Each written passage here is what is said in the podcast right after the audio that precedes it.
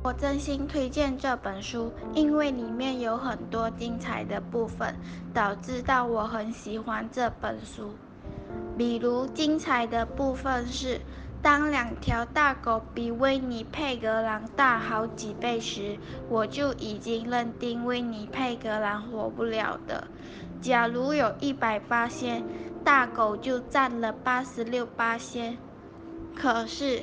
里面的人类在当时还拿着棍子，那大狗获胜的八仙变成九十八八仙了，所以威尼佩格狼的存活率只有两八仙，可是他最后却没有死吗？